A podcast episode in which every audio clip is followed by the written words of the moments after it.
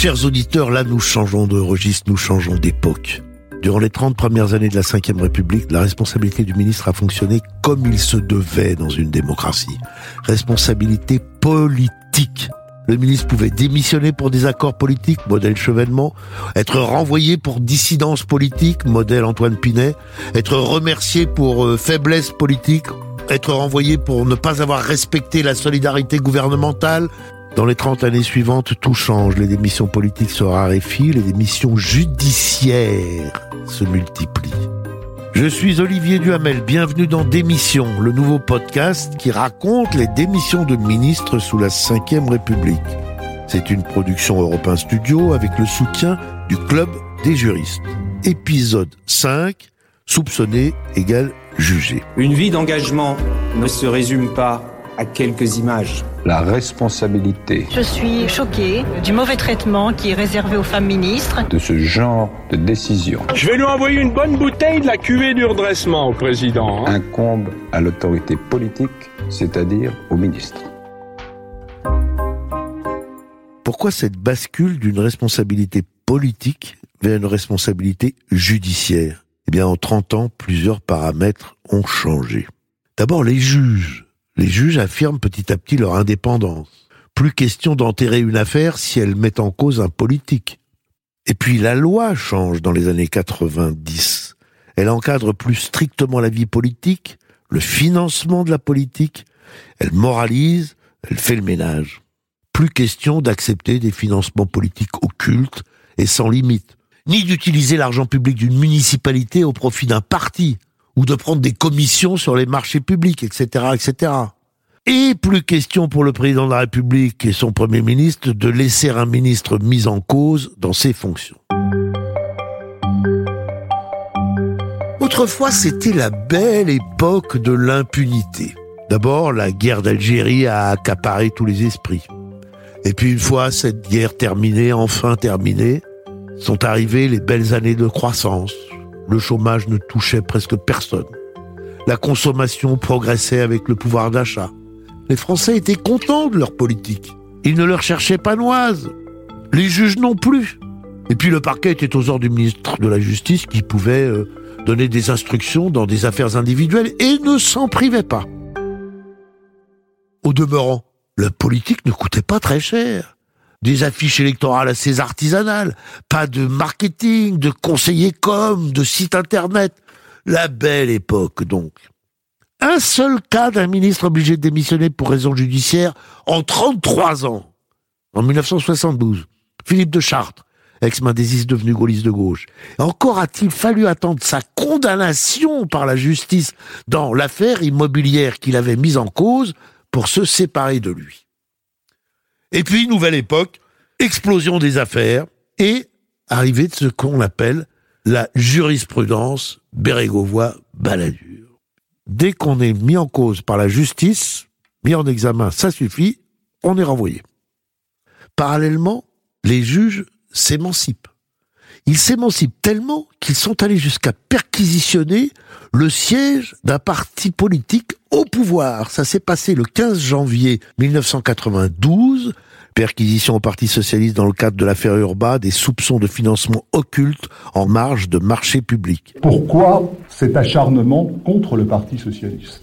Pour le PS, c'est Jean-Jacques Kéran qui s'offusque au micro d'Emmanuel Faux. Pourquoi, au moment où Laurent Fabius prend ses fonctions et au moment où le président de l'Assemblée nationale doit être réélu, le Parti socialiste ne se laissera pas salir.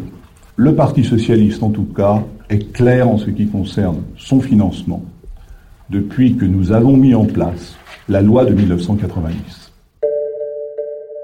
Notez bien cette défense qui sera à peu près systématique lorsque quelqu'un est mis en cause dans une affaire, semi-complotiste quand même. hein. Ah, on fait ça pour des raisons politiques, on fait ça parce que justement euh, Fabius devient président de l'Assemblée nationale, et vous pourrez entendre euh, près de 30 ans après, ou euh, à peine moins, euh, telle ou telle personnalité met en cause. Oh, c'est pas par hasard si on fait ça au moment où je reviens sur le devant de la scène. C'est toujours la même explication-justification.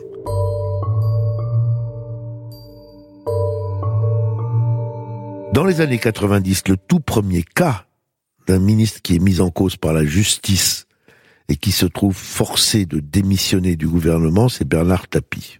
Ah, Bernard Tapie. Ex-chanteur, ex-animateur de télé, ex-repreneur de l'OM en 1986, l'Olympique de Marseille, quatre fois champion de France de 1989 à 92. Entrepreneur, grande gueule. À la surprise générale, l'ami du publicitaire Jacques Seguela a séduit François Mitterrand. Et du coup a été candidat aux législatives à Marseille en 1988, battu de justesse, élu un an après, suite à l'invalidation du scrutin précédent. Bernard Tapie devient une célébrité nationale lorsqu'il affronte, en décembre 1989, Le Pen, Jean-Marie de son prénom, dans un débat télévisé pour lequel beaucoup s'étaient débinés. Démissionnez de votre mandat à Marseille et nous faisons devant le peuple marseillais une vraie campagne électorale. Tapis contre Le Pen, l'avocat de la bande des quatre contre l'avocat du peuple français. Et nous allons bien voir qui va gagner. Alors le Mais face ça, à face, vous ne le là, hein, ferez pour pas. l'instant, vous êtes là Mais face vous à ne le face, ferez pas, monsieur Tapi, parce que vous êtes un hableur, vous êtes un matamor, vous êtes un tartarin, un bluffeur. C'est pas parce que vous avez une grande gueule et que vous criez fort que Non, mais vous soyez arrivez. poli, mais je monsieur. peux pas être Vous poli êtes sorti des vous. bas-fonds, on le sait, vous oui, soyez poli. Vous Oui. avez dû apprendre à parler La, seule vous différence, la seule différence, c'est que c'est pas parce que vous affirmez fort quelque chose que ce que vous dites est vrai. Parce que vous dites n'importe quoi. Vous Il est êtes pas un grotesque. Ensuite, vous êtes monsieur. un pitre, monsieur. Vous avez dit. Attendez, attendez. Attention. Écoutez, un je il y uns a et une les autres, limite. vous dépassez la pas limite. Ne me dites pas, et ne me menacez pas physiquement, monsieur Tapi. Il vous en cuirait. Parce que vous avez vos gardes du corps, là. Non, moi, moi. Vous rigolo. Enfin, regardez-vous. Ça a beaucoup plu et au moins euh, Bernard Tapie ne se laissait pas impressionner. Sur ordre de François Mitterrand, il est nommé ministre de la Ville, mais ce premier passage au gouvernement ne dure guère. Georges Tranchant, député RPR des Hauts-de-Seine, donc de droite de l'opposition, l'attaque pour abus de biens sociaux dans la société dans laquelle ils étaient associés et qui était chargée de la distribution de la marque Toshiba en France. Tapie est mis en examen. Et c'est la première application de ce qui deviendra la fameuse jurisprudence Bérégovoy-Balladur dont je vous parlais au début de cet épisode. Bernard Tapie est mis en examen, Pierre Bérégovoy, Premier ministre, exige et obtient de François Mitterrand la démission de son ministre le 23 mai 1992. Au micro d'Europe 1, les responsables socialistes se succèdent pour commenter cette décision. Il y a ceux qui reprennent les éléments de langage, comme Laurent Fabius et Jean-Jacques Kéran. La décision prise par euh, Pierre Bérégovoy et Bernard Tapie est une décision sage. C'est une bonne, une sage décision, et pour lui, et pour le gouvernement. Il y a ceux qui en profitent pour régler leurs comptes. Tapie n'a jamais été ma tasse de thé. Bon, c'est tout. Ça, c'était Pierre Mauroy. Et il y a ceux qui, sur le fond, regrettent la stricte application de l'équation soupçonné égale jugé, tel Julien Drey. Tapi était un personnage qui pouvait apporter beaucoup de choses au gouvernement. C'était un être sensible, malgré un peu sa forfanterie. Et je crois que c'est dommage. En tout cas, ce qui est intéressant avec Bernard Tapie, c'est que c'est vraiment le premier cas d'un ministre qui, juste parce qu'il est mis en examen, c'est-à-dire qu'il n'y a aucune preuve de sa culpabilité, il y a présomption d'innocence, mais un juge considère qu'il y a des éléments suffisamment probants pour enquêter, et le politique considère que ça suffit pour le faire démissionner. C'est comme si on avait tout de suite une condamnation, pas judiciaire, mais découlant d'une décision d'un juge qui ne condamne pas, qui enquête, il y a la condamnation, je dirais, médiatico-politique. Et donc c'est le début de la jurisprudence Bérégovoy, qui va devenir très vite la jurisprudence Bérégovoy-Balladur ou la jurisprudence Balladur, c'est selon. Pourquoi? Parce que euh, très peu de temps après, la gauche est en déroute aux élections législatives de mars 1993, la droite euh, revient euh, au pouvoir, au moins au pouvoir à l'Assemblée et au gouvernement. Édouard Balladur est nommé Premier ministre, c'est la seconde euh, cohabitation, et même la deuxième, parce qu'il y en aura une troisième après. Édouard Balladur reprend à son compte ce principe qu'un ministre mis en cause par la justice, avant même le moindre procès, doit démissionner. Et les ministres valsent. Juillet 1994, Alain Carignon, ministre de la Communication, mis en examen pour abus de biens sociaux dans l'affaire du Dauphiné News, démissionné. Il ira en prison. Trois mois après, Gérard Longuet, ministre de l'Industrie, mis en cause pour abus de crédit lors de la construction de sa villa à Saint-Tropez, démissionné. Pourtant, il sera relaxé. Le mois d'après, novembre 1994, Michel Roussin, ministre de la Coopération, mis en cause pour l'affaire des marchés publics d'Île-de-France, démissionné. il sera condamné à de la prison avec sursis. Donc qu'importe, on est condamné, on n'est pas condamné, avec sursis, relaxé, non-lieu. Peu importe. Un juge enquête, vous partez. On voit bien le problème. Je le répète, la mise en examen ne vaut en rien condamnation. Du moins en droit, qui est ce qui compte. Mais en médias politiques, si. Et cela pose deux problèmes. D'abord, cela instaure une responsabilité du ministre devant le juge. Or, la Constitution ne prévoit rien de tel, ni d'ailleurs aucune loi. Deuxième problème, cela installe une présomption de culpabilité qui, pas en droit, mais en fait, se substitue à la présomption d'innocence. Oh, bah s'il a été obligé de démissionner, euh, oh, il n'y a pas de fumée sans feu, etc., etc., etc. Et en cas de non-lieu, ou en cas de relax, le mal a été fait. L'honneur de la personne renvoyée du gouvernement a été malmené, et ça n'est guère réparable. Mais les médias et le public se délectent des affaires. Un peu lorsque l'on soupçonne corruption ou trafic d'influence. La délectation devient beaucoup plus grande en cas de faits divers graveleux tels la mise en cause de Georges Tron en mai 2011. Le secrétaire d'État à la fonction publique doit démissionner avant même sa mise en examen. Avant Adepte de réflexologie plantaire, il est accusé d'avoir poussé les touchés relaxants au-delà des doigts de pied et au-delà de l'acceptable. Aurélie Herbemont nous cite le contenu de sa lettre de démission. Dans cette lettre qu'il a adressée ce matin au président, Georges Tron se défend longuement. Si une faute, aussi minime soit-elle, avait entaché ma vie de citoyen, d'édile ou de député, je n'aurais jamais accepté les hautes fonctions que vous avez bien voulu me confier, écrit-il. Par cette démission, je pense suffisamment exprimer mon allégeance aux institutions que j'ai servies et au devoir qui est le mien de superposer ma conduite aux souhaits de l'État et du gouvernement, écrit-il. Le message est clair, il a été démissionné. Georges Tron, qui ne sera même pas remplacé, c'est le ministre ministre du Budget, François Barouin, son ministre de tutelle, qui reprendra le portefeuille de la fonction publique. Autant dire que vu l'Elysée et de Matignon, cette affaire est déjà soldée.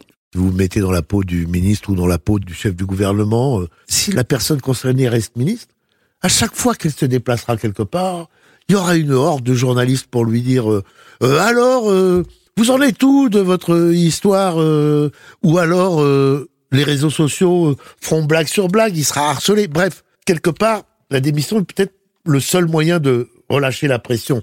Mais en même temps, ça correspond à la dérive que j'ai décrite. Et d'ailleurs, il y a un collègue de Georges Tron, un député socialiste de l'Isère, donc de l'opposition, de l'autre camp politique, qui a commenté avec pas mal de pertinence la, la démission de Georges Tron. Écoutez-le.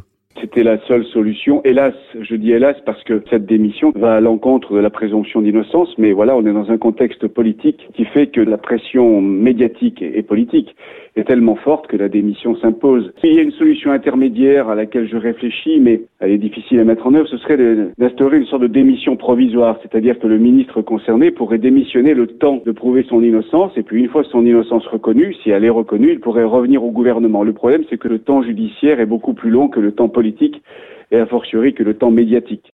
C'était le socialiste André Valigny qui commentait le cas de Georges Tron au micro d'Europe 1. Georges Tron a été jugé aux assises pour viol et agression sexuelle. Il a été acquitté en première instance, mais la procédure continue.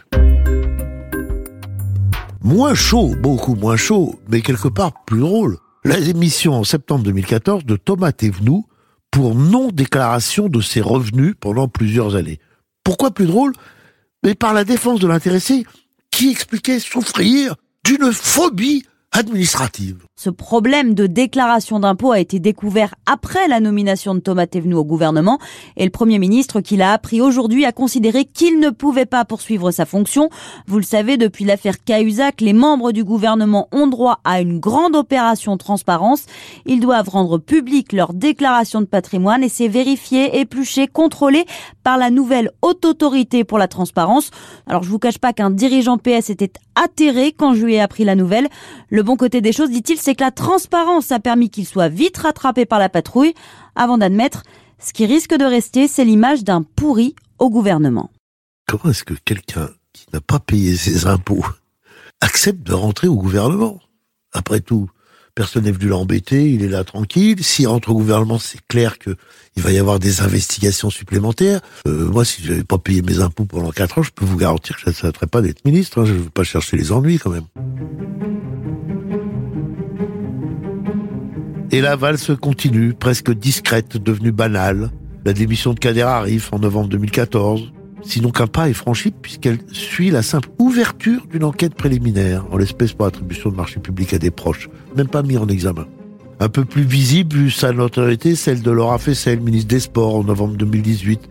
Pour raisons personnelles, dira-t-elle. Fiscales, expliqueront les médias. Mais c'est vrai que parfois la séparation entre personnel et fiscal est floue. Infiniment plus spectaculaire en revanche au lendemain des élections législatives de juin 2017, les départs de François Bayrou, Marielle de Sarnez et Sylvie Goulard, mis en cause pour l'utilisation de leurs assistants parlementaires lorsqu'ils étaient eurodéputés, écoutez la déclaration de François Bayrou le 21 juin 2017. Il se trouve que j'accorde plus de prix au but à atteindre, à l'œuvre que nous avons à construire, qu'à mon rôle personnel au titre, au privilège et au galon je choisis de ne pas exposer à des campagnes mensongères le gouvernement et le président de la République que je soutiens. Si une dénonciation anonyme et non fondée, reprise dans cette cocotte minute que constituent réseaux sociaux, justice et médias, suffit à provoquer de telles vagues, comment se défend-on? Et je pense que cette question mérite d'être posée. C'est vrai que la question mérite d'être posée, mais pour l'instant, on la pose comme ça une fois de temps en temps, mais on s'y attarde pas vraiment, alors qu'il faudrait trouver une solution. Alors, il y a un premier type de solution, c'est que si on sait qu'on va être mis en cause à raison, on n'accepte pas d'être ministre. Ça, c'est beaucoup plus simple, et comme ça, il y aura déjà moins d'affaires. Ensuite, peut-être qu'on pourrait se dire que la mise en examen ne devrait pas provoquer à elle seule la démission qu'il faudrait au moins attendre le renvoi devant un tribunal. Parce que là, regardez, quoi, c'est quand même un truc incroyable. On a un nouveau président de la République qui vient d'être élu qui incarne la nouveauté, le renouvellement, le changement de après le dégagisme, qui annonce qu'il y aura une moralisation de la vie politique, et son quinquennat commence avec cette histoire. Et pour compliquer encore les choses, l'histoire de la responsabilité ministérielle ne s'arrêtera jamais, du moins ne s'arrêtera pas tant que les hommes politiques ne comprendront pas qu'ils doivent strictement respecter la loi. C'est pourquoi il y a un ultime cas que nous étudierons dans notre dernier épisode, puisque c'est le dernier à ce jour dans notre histoire, à savoir la démission de Jean-Paul Delevoye. Mais ça, c'est pour notre prochain épisode. En attendant, ce qui trouble le jeu, c'est bien l'émergence d'une responsabilité devant le juge qui, en son principe, n'a pas lieu d'être.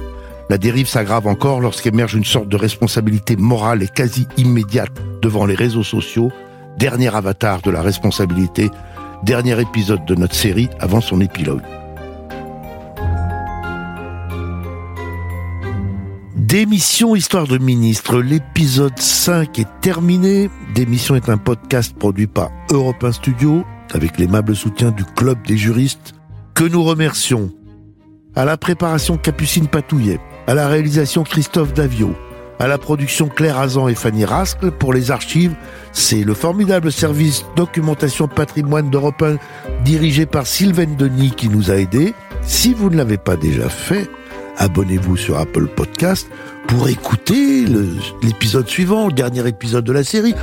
Pour tout réécouter, faites abonner vos amis et puis peut-être à tout de suite.